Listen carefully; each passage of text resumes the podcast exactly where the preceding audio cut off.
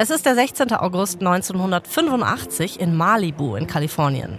Madonna hat ein weißes, trägerloses Kleid an. Es ist ganz aus Tüll. Vorne drauf sind so Blumen gestickt mit goldenen Perlen. Diagonal verlaufen sie so über das Kleid, also eigentlich wie so eine Schärpe. Ihren Schleier hat sie unter ihren Hut gesteckt. Okay, ich bin ja investigative Journalistin hier ganz gerne. Ich vermute, wir sind auf einer Hochzeit. Du beherrschst dein Handwerk einfach. Dir macht man nichts vor, es ist natürlich richtig. Madonna heiratet heute und zwar den Mann ihrer Träume, Sean Penn. Und wie sie ist er sehr temperamentvoll, er ist ein kreativer Typ, auch irgendwie unberechenbar. Sean nennt die beiden Two Smart Asses Going Through Life Together. Aber über eine Sache streiten die beiden sich ständig, nämlich über das Thema Paparazzi. Madonna ist ja, wie wir schon gehört haben in der ersten Folge, sehr, sehr heiß auf Aufmerksamkeit. Sean hingegen findet die Paparazzi einfach nur lästig und fürchterlich. Heute, am Tag ihrer Hochzeit, hat Madonna darum ihrem zukünftigen Mann versprochen, dass alles privat bleiben soll. Also nur das glückliche Paar, ihre Familien und der engste Freundeskreis. Um die Presse also auf die falsche Fährte zu locken, haben sie keine Hochzeitseinladungen, sondern nur Geburtstagseinladungen verschickt. Und die Gäste haben erst 24 Stunden vorher erfahren, wo die Feier stattfinden soll.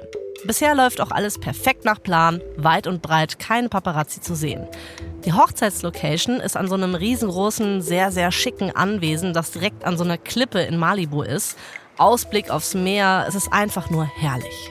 Madonna rückt ihren Hutschleier im Spiegel zurecht. Sie schaut aus dem Fenster ihres Ankleidezimmers. Am Himmel ist keine einzige Wolke zu sehen. Es ist der perfekte Hochzeitstag. Aber dann hört Madonna ein Geräusch. Es kommt von oben. Und in der Ferne sieht sie es auch schon. Acht Hubschrauber nähern sich langsam dem Anwesen. Madonna rennt nach draußen. Die Hubschrauber sind jetzt direkt über ihnen. Die Fotografen wollen unbedingt Fotos machen und einer, der hängt sich sogar so seitlich aus dem Hubschrauber raus. Alter, also voller Einsatz könnte man sagen. Jupp. Und einer ist richtig genervt. Sean Penn. Der rennt an den Strand und schreibt in den Sand, fuck off. Aber die Hubschrauber, die bleiben. Er rennt zurück zum Haus und dann nimmt er sich anscheinend eine Knarre und schießt so in die Luft. Pam, pam. Okay, die normalste Reaktion an der Stelle. Wow. Das ist sau wild, oder? Also ich glaube, der ist auch wirklich emotional und aufbrausend. Hast du aber jetzt nett ausgedrückt, Anna. Ja, ich bleib da diplomatisch. Aber die Paparazzi lassen sich durch die Schüsse nicht abschrecken. Und klar, die Show muss ja auch irgendwie go on, ne? Also die ja. Hochzeit muss weitergehen. Während die Hubschrauber so chillig vor der Klippe schweben. 30 Meter entfernt von den Gästen und dem Brautpaar. Und alles wird gefilmt. Als Madonna und Sean sich dann das Ja-Wort geben, können sie sich nicht mal hören. Es ist echt eine absurde Szene. By the way, Boah. kann man auch noch auf YouTube sehen. Ich möchte das jetzt nicht verbreiten, dieses Video, aber da sieht man, wie absurd das wirklich ist. Madonna ist auch super sauer. Auf einem der Videos, das da gedreht wurde, sieht man, wie sie so Richtung Heli guckt und dann einfach so einen Mittelfinger zeigt. Ich glaube wahrscheinlich während gerade irgendwas super Romantisches passiert. Also es ist echt krass. Man kann diese zwei Situationen kaum voneinander trennen. Allerdings gibt es Gerüchte, dass Madonna durchaus wusste, dass die Presse kommen würde. Ihr Bruder Christopher meinte mal, dass Madonna selbst hinter der Aktion gesteckt haben soll. Also es sei pure Berechnung gewesen, um auf möglichst viele Magazincover zu kommen. Madonna sei halt ein Marketing-Genie. Hm, Anna, weißt du, wie das klingt? Hm. Äh, das klingt so ein bisschen wie die Kardashian School of Fame hier. also, aber ich finde es schon krass. Das heißt, sie hat ja ihrem äh, zukünftigen, also Sean, versprochen, dass alles privat abläuft. Mhm. Und dann hat sie vielleicht die Hochzeit so geplant, dass die Paparazzi ganz leichtes Spiel haben. Also, die ist schon so ein kleines Schlitzohr, die Madonna. Hm, aber sie weiß einfach, was sie will. Sie will nämlich eine Ikone werden. Und dafür braucht sie gute Fotos.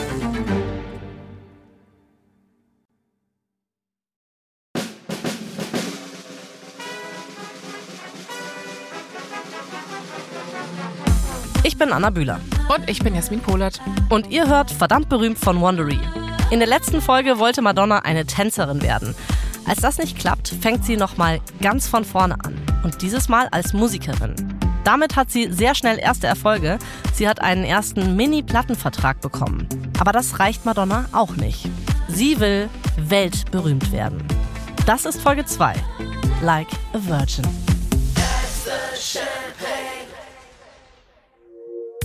Es ist 1982 in New York City. Es wird noch zwei Jahre dauern, bis Madonna Sean Penn kennenlernt und nochmal drei, bis er mit seiner Knarre Paparazzi verscheuchen möchte. Also, 1982 ist Madonna 24 Jahre alt und sie hat einen Plattenvertrag, wobei das erstmal in Anführungszeichen zu setzen ist, weil es sind erstmal nur zwei Singles, die sie machen darf. Pro Single bekommt sie 15.000 Dollar, aber sie muss die Aufnahmekosten aus eigener Tasche bezahlen. Madonna denkt natürlich schon fünf Schritte weiter. Wenn sie alles richtig macht, kann sie es mit ihrer Musik bis nach Hollywood schaffen. Und da kann sie dann ihr eigentliches Ziel verfolgen, nämlich berühmter zu werden als Gott. Ach so, als Gott. Ja, man muss sich auch erreichbare Ziele setzen. Es ist der 16. Dezember 1982 in New York City. Madonna wird gleich auf die Bühne gehen. Sie hat wasserstoffblondes Haar und Partnerlook mit ihren drei Background-Tänzern. Das heißt also, alle tragen Hut, weißes Hemd und so eine abgeschnittene Hose und Sakko drüber. Madonna will heute Abend richtig auffallen. Sie hat alle Top-Manager von ihrem Plattenlabel Sire Records eingeladen. Und gleich ist ihr Auftritt. Also nach den Feuerschluckern und vor den Jongleuren. Ah, okay. Äh, sind wir im Zirkus? Nee, also es ist eine Show im Dance Teria das ist so ein ganz legendärer Club in New York. Und Madonna tritt bei so einer Art Kabarettabend auf. Okay, also Feuerschlucker, Jongleure und Madonna bei einem Kabarettabend. Das klingt für mich auf jeden Fall nach einer Show, die ich mir tatsächlich angucken würde. Ja, es ist eine wilde Mischung. Ähm, ihre Manager sind so ein bisschen verwirrt über die Einladung, aber jetzt, wo sie schon mal hier sind, können sie sich das auch alles von vorne bis hinten angucken. Madonna und ihre Tänzer machen sich also bereit für den Auftritt. Sie nehmen Platz hinter dem Vorhang. Der Moderator kommt, der hat so einen Anzug an und einen Zylinder und er kommt auf die Bühne und kündigt Madonnas Auftritt an.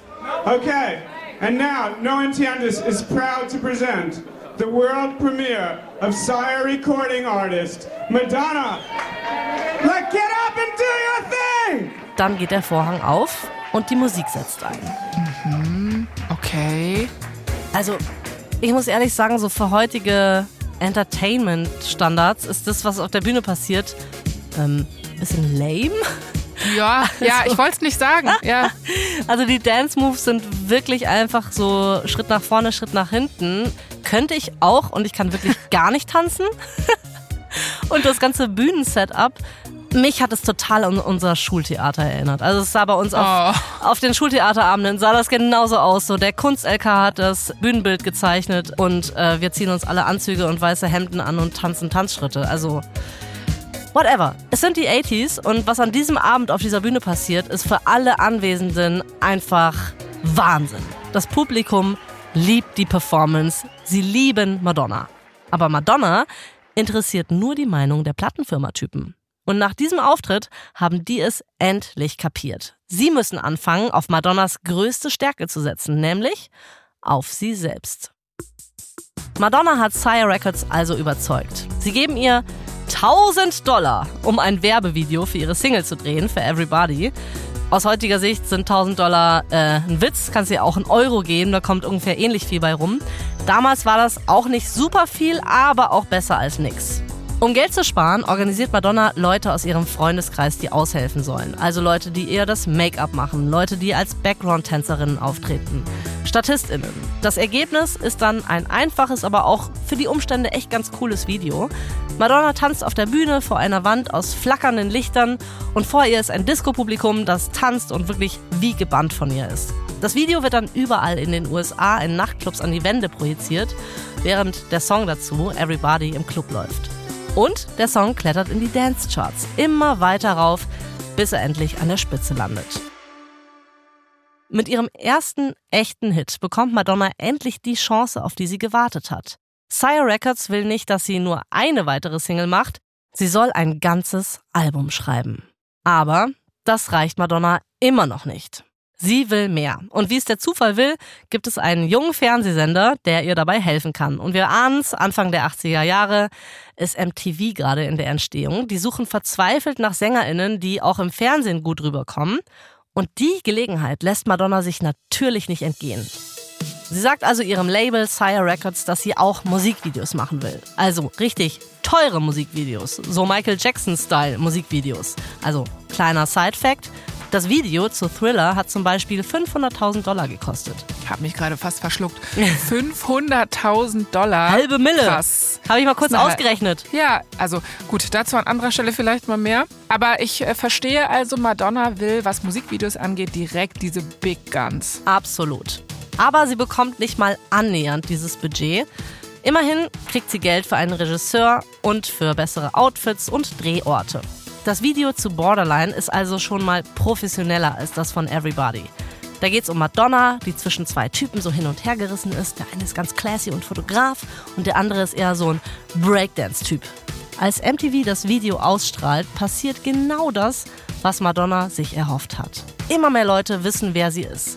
Sie haben jetzt auch ein Gesicht zu ihrem Namen. Sie steht also kurz vorm Durchbruch.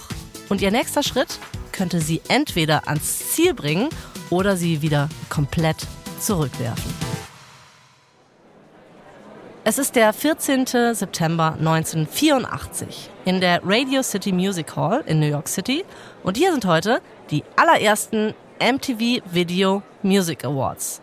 Madonna steht auf einer 5 Meter hohen Hochzeitstorte. Ah ja, man kennt's. Ganz normaler Tag, also eigentlich wollte Madonna mit einem bengalischen Tiger auftreten, MTV aber so, nee, weißt du, könnte gefährlich werden, mach mal lieber nicht. Madonna hat sich bei der Kulisse auf Kompromisse eingelassen, bei ihrem Look allerdings nicht. Sie trägt ein weißes Spitzenbustier und einen zerschlissenen weißen Tüllrock. Um ihren Hals sind einige dicke Perlenketten und auch Kreuze. Für die USA, wo gerade der konservative Ronald Reagan Präsident ist und die christliche Rechte ziemlich groß, ist so ein Outfit ein richtiger Schocker. Und dazu singt sie noch Like a Virgin. Ich muss sagen, ich habe das Outfit wirklich genau vor Augen. Ich weiß das noch und wie oft das auch jetzt noch in den späteren Jahren kopiert werden würde. Ähm, ja. Mhm. Ja, und dieser Kleidungsstil, der hat wirklich polarisiert. Also man muss auch wissen, zu dieser Zeit gab es so Gruppen wie die Abtreibungsgegner Pro-Family Coalition und auch die haben schon Madonna für ihren Stil kritisiert. Und jetzt ist diese Frau im Live-Fernsehen zu sehen. Da sind bestimmt einige Halsschlagadern ganz dick geworden. Also ist schon provokant für die Zeit. Absolut. Madonnas Manager Freddy the Man, der hält die ganze Sache für eine ganz, ganz schlechte Idee und meint, damit überschreitet sie wirklich alle Grenzen. Aber genau das will Madonna ja. Also kommen wir mal zurück zur Hochzeitstorte und zu den VMAs. Die Musik setzt ein, Madonna atmet tief durch und jetzt heißt's Showtime. Der Auftritt ist sehr, sehr anstrengend für sie, weil sie muss natürlich singen, dabei aber auch eine riesengroße Torte runtertanzen, Stockwerk für Stockwerk und dabei hat sie High Heels an. Also ehrlich gesagt, allein bei der Beschreibung bin ich schon durch. Also ich habe mir beim Zuhören schon den Knöchel gebrochen, sage ich dir ganz ehrlich. Äh, same. Madonna aber schafft es eine Zeit lang. Sie hält ihr Gleichgewicht da oben, aber dann macht sie mit dem einen Bein so einen Kick im Takt der Musik und dann fliegt der Schuh ab. Sie reagiert aber ziemlich geistesgegenwärtig und kickt auch einfach den anderen Schuh weg, damit es so aussieht, als sei das alles Absicht gewesen, kein Problem, Teil der Performance. Innerlich aber hat sie richtig Panik. 5,6 Millionen Menschen gucken sich das Ganze live an und jetzt muss ihre gesamte Performance einfach so spontan umgestalten. Also denkt sich Madonna, scheiß drauf. Madonna legt sich zu ihren Schuhen auf den Bühnenboden und fängt an, sich zu räkeln. Sie fasst sich an. Sie wälzt sich auf den Boden, schaut direkt in die Kamera. Ihr Rock fliegt hoch und die Kamera zoomt auch noch auf ihre Unterwäsche. Und dann hat sie ihre Schuhe wieder an. Sie hat sie sich einfach quasi während der Performance geschnappt und angezogen. Ey, wie ein Zaubertrick. Ein kleiner Zaubertrick. Schauen Sie jetzt nicht auf meine Schuhe. Hier ist mein Po. Die Performance klingt sehr intens, kann man sagen. Ey, und ihr gesamtes Team, also einschließlich ihres Managers Freddy, steht unter Schock.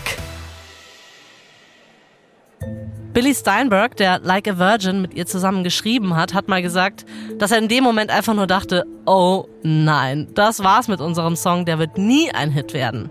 Der Produzent Arthur Baker meinte später, er sei sich sicher gewesen, dass Madonnas Karriere in dem Moment vorbei war. Als Madonna in den Backstage-Bereich kommt, sagt Freddie ihr im Grunde das Gleiche direkt ins Gesicht. Das war's für sie in der Musikbranche. Wir können die Taschen packen und nach Hause fahren. Nun ja, stellt sich raus, alle lagen falsch. Aha. Tja, die Zuschauer zu Hause reagieren nämlich ganz anders auf den Auftritt. Nach diesem Auftritt will jedes Mädchen in Amerika plötzlich sein wie Madonna. Rebellisch, selbstbewusst und sexy. Yes. Als ihr nächstes Album Like a Virgin erscheint, gehen die Verkaufszahlen durch die Decke. Die Leute stehen dafür vor den Musikgeschäften Schlange. Einige von ihnen sind genauso angezogen wie Madonna. Nur einen Monat nach dem VMA-Auftritt, von dem ihr Manager ja dachte, der würde die Karriere sofort beenden, bringt das Rolling Stone Magazine Madonna aufs Cover.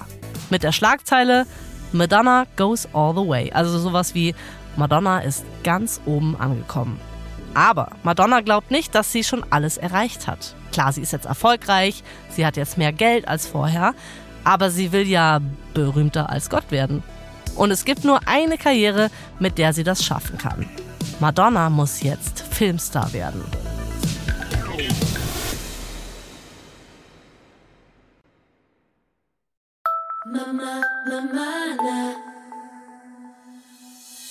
Es ist Februar 1985 und Madonna trägt ein rosafarbenes Kleid, übertrieben viel Diamantschmuck und eine blonde Perücke. Sie sieht wirklich genauso aus wie eine der größten Filmstars aller Zeiten. Ihr neues Musikvideo zu Material Girl ist im Grunde eine dreiminütige Hommage an ihre Lieblingsschauspielerin natürlich Marilyn Monroe. Oh, Anna, ich habe es wirklich noch genau vor Augen.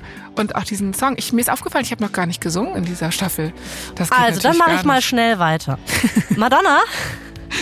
Madonna ist mittlerweile sehr, sehr erfolgreich mit ihrer Musik. Das Album Like a Virgin wird täglich 80.000 Mal verkauft.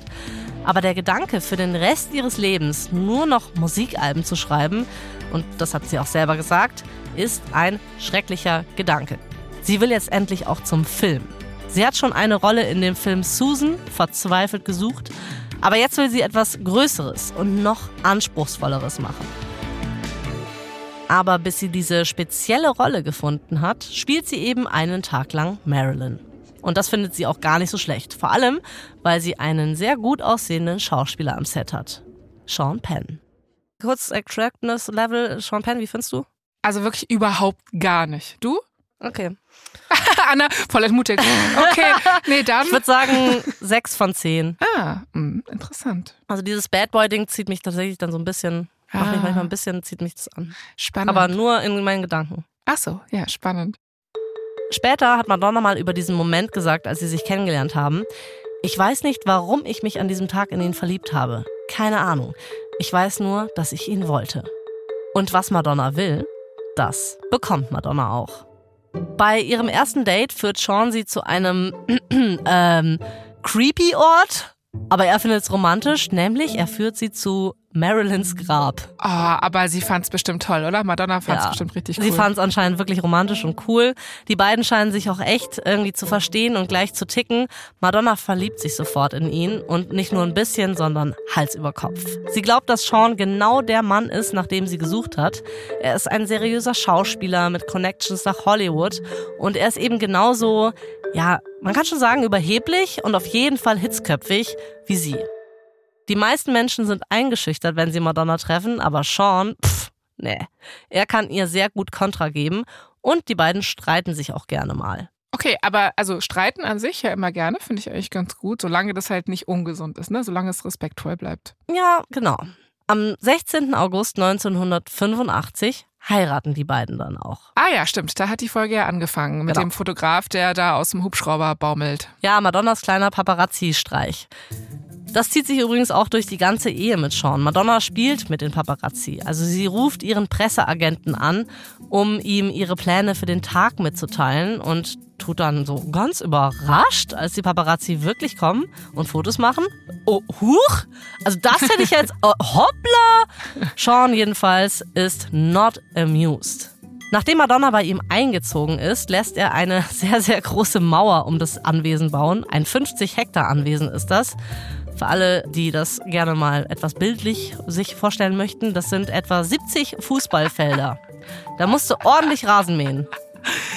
Oh Gott, ich finde es so geil, dass wir schon wieder die Fußballfelder als äh, Metrik haben. Das, ist, das zieht sich durch in unseren Staffeln. Es klingt auf jeden Fall gemütlich. Ja, sehr gemütlich. Das alles aber schreckt die Paparazzi nicht ab. Die lauern einfach vor der Mauer und warten, bis die beiden rauskommen.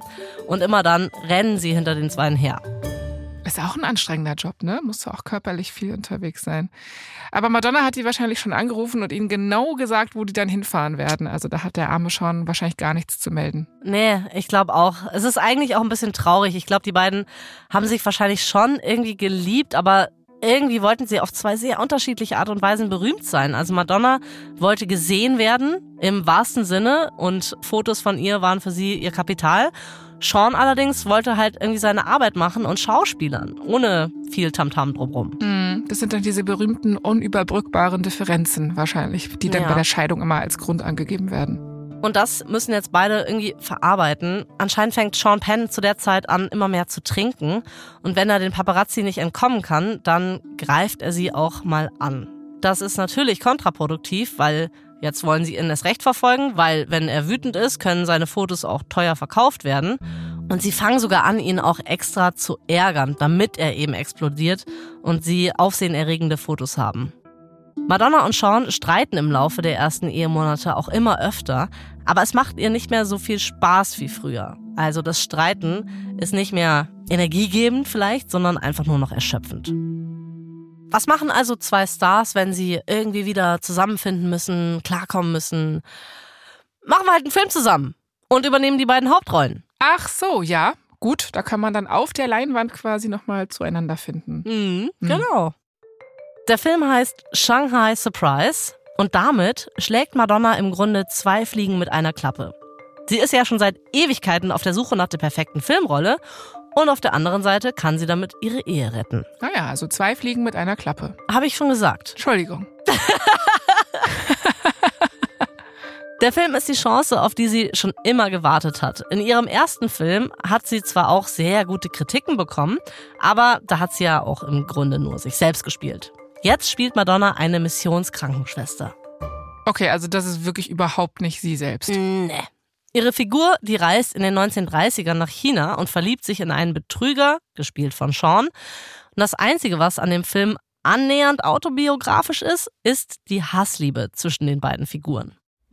Wobei es am Set irgendwann auch mehr Hass als Liebe zwischen den beiden ist. Also anscheinend geben sie sich dann irgendwann einfach nur noch gegenseitig irgendwelche Anweisungen. Sean ist natürlich der erfahrenere Schauspieler und meint, er wisse, wie man es macht und muss Madonna alles erklären. Madonna ist aber natürlich auch ein Star und glaubt, dass sie nicht mehr als einen Take braucht. Also ich will nicht in die Rolle dieses Regisseurs schlüpfen. Ich glaube, das war richtig Pain, die beiden da zu zügeln. Die Crew nennt sie sogar The Poison Pens. Also Ich glaube, die sind ein bisschen schwierig. Und jetzt kommt wieder ein kleiner Leak von Madonnas Bruder Christopher. Das zieht sich ja hier so ein bisschen durch bei der Staffel. Der hat bei den Dreharbeiten mal zugesehen und soll später gesagt haben, dass Madonna in einer Szene in einen Fluss springen sollte, aber sie hat sich geweigert, ins dunkle, trübe Wasser zu gehen. Stattdessen hat sie darauf bestanden, dass die Crew sie mit Wasser übergießt, damit sie nur so tun muss, als sei sie reingesprungen. Ja, okay. Also ich meine, in so dunkles, trübes Wasser, das hast du ja gesagt, also da hätte ich jetzt auch nicht so Lust. Finde ich irgendwie verständlich von ihr. Ja, ja, aber warte. Sie möchte nicht mit irgendeinem Wasser übergossen werden. Sie besteht darauf, dass die Crew sie mit Evian übergießt. Ja, okay, ich wusste, dass ich mein Badeerlebnis auch noch elevaten kann. Ja, klar, natürlich. Für Sean geht's in der Zeit leider immer weiter bergab. Er trinkt immer mehr, Tag und Nacht. Aber wahrscheinlich kein Evian. Definitiv nicht Evian. Er taucht öfters betrunken am Set auf und sogar in den Szenen, in denen er glücklich oder charmant sein soll, sieht er einfach nur wütend aus. Der Film bildet die Probleme zwischen Madonna und Sean einfach deutlich ab. Als der Film schließlich in die Kinos kommt, ist er auch keine große Überraschung, ein ziemlicher Reinfall. Shanghai Surprise hat in der Produktion 17 Millionen Dollar gekostet, aber nur 2,2 Millionen eingespielt. Die Kritiken sind nicht gut. Das Time Out Magazine beschreibt den Film als vulgären und peinlichen Kitsch und der Filmkritiker Leslie Halliwell nennt ihn unfassbar miserabel.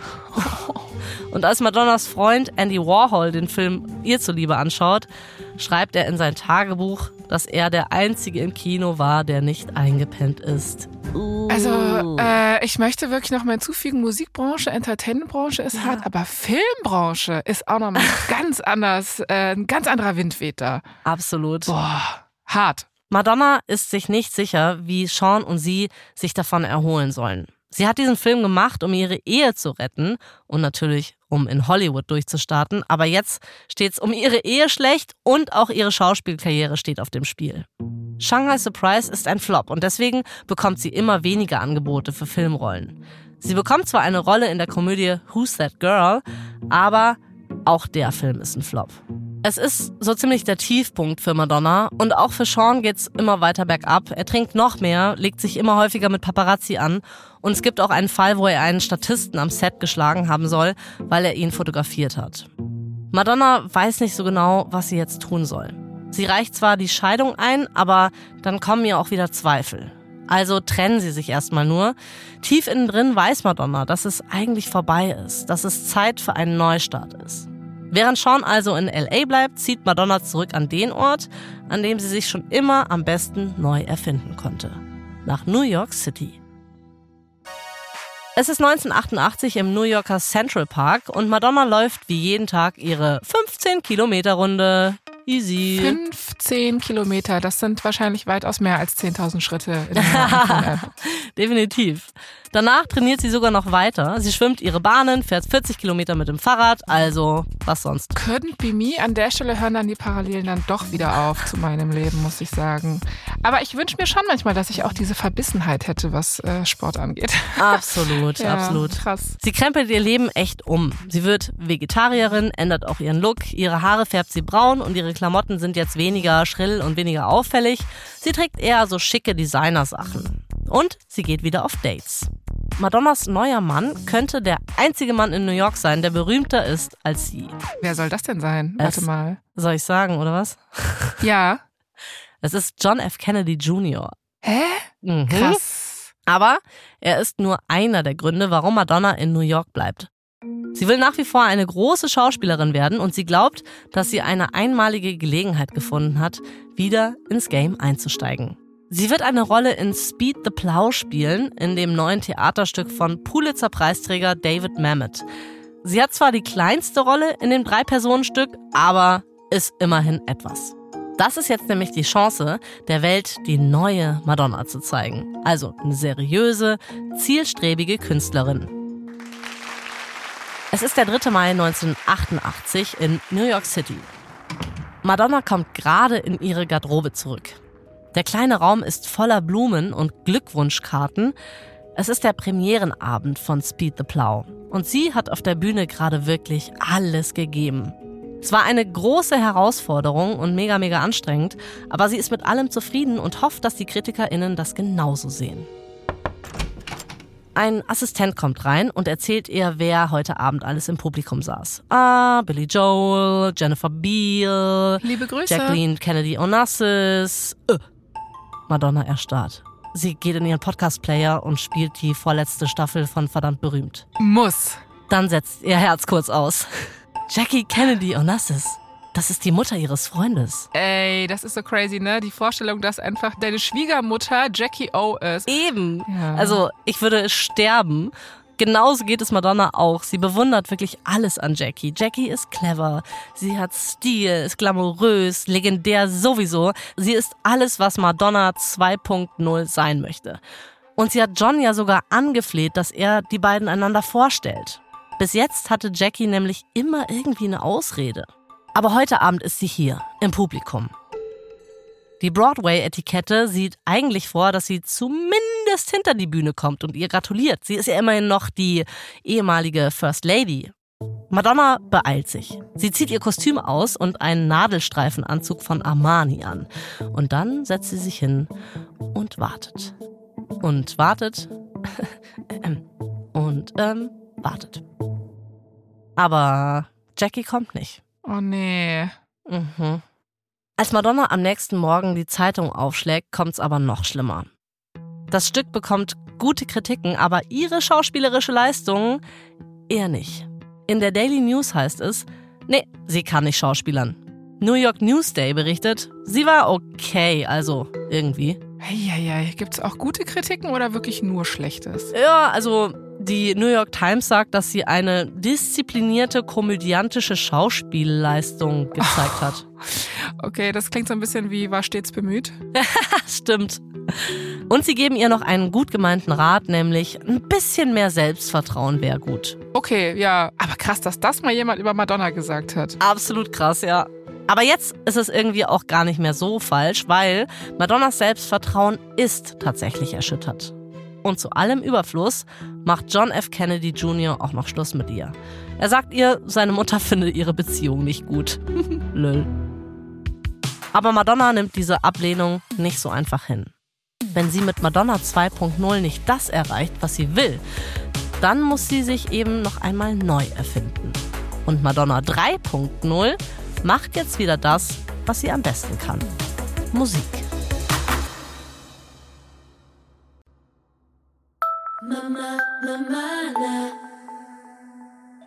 Im Januar 1989 reicht Madonna die Scheidung von Sean ein. Dieses Mal wirklich. Aber trotzdem hat Madonna Schuldgefühle. Sie fragt sich, ob sie Sean vielleicht dabei hätte helfen können, sein Alkohol- und Aggressionsproblem zu bekämpfen.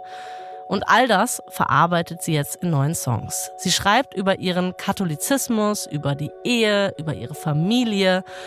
Und die Welt kann es kaum erwarten, die neuen Songs zu hören.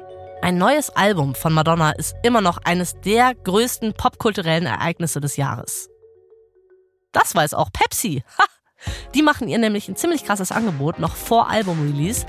Sie zahlen ihr 5 Millionen Dollar, damit sie in einem Werbespot mitspielt.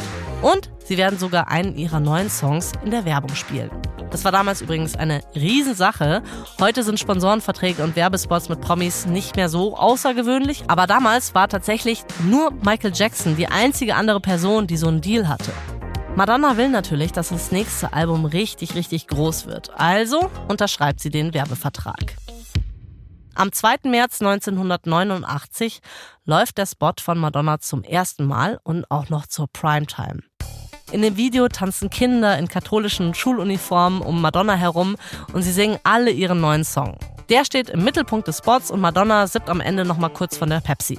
All in all ist es alles, ja, schon familienfreundlich.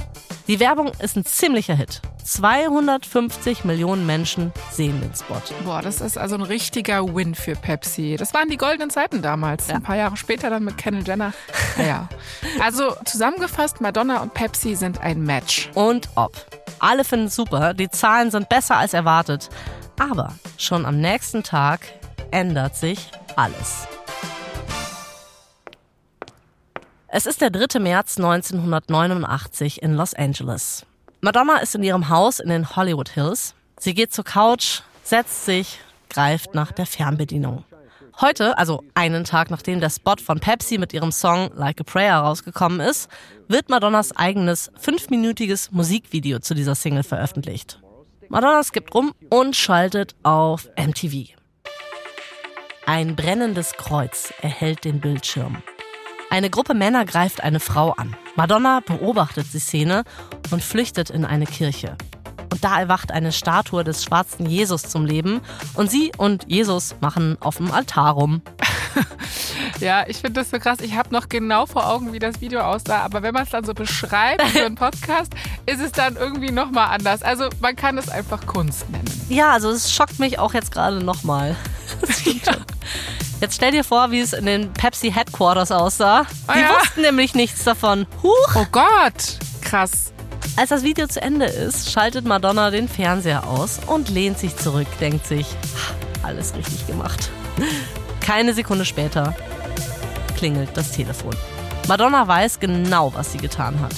Sie hat gerade ihren 5 Millionen Dollar Deal mit Pepsi platzen lassen. Und alle warten darauf, was jetzt ihr nächster Move ist. Zum ersten Mal seit langem hat Madonna die Öffentlichkeit genau da, wo sie sie haben will. Jeder ihrer Schritte wird beobachtet.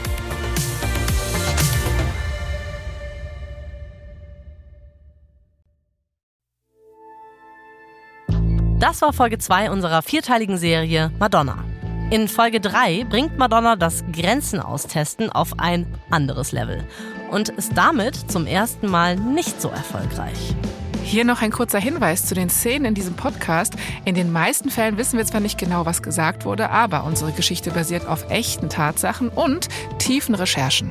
Wir stützen uns bei unseren Recherchen auf zahlreiche Quellen, darunter die Bücher von Lucy O'Brien, Madonna, Like an Icon, von Christopher Ciccone und Wendy Lay, meine Schwester Madonna und ich, von Andrew Morton, Madonna und von J. Randy Tara Borelli, Madonna, an Intimate Biography.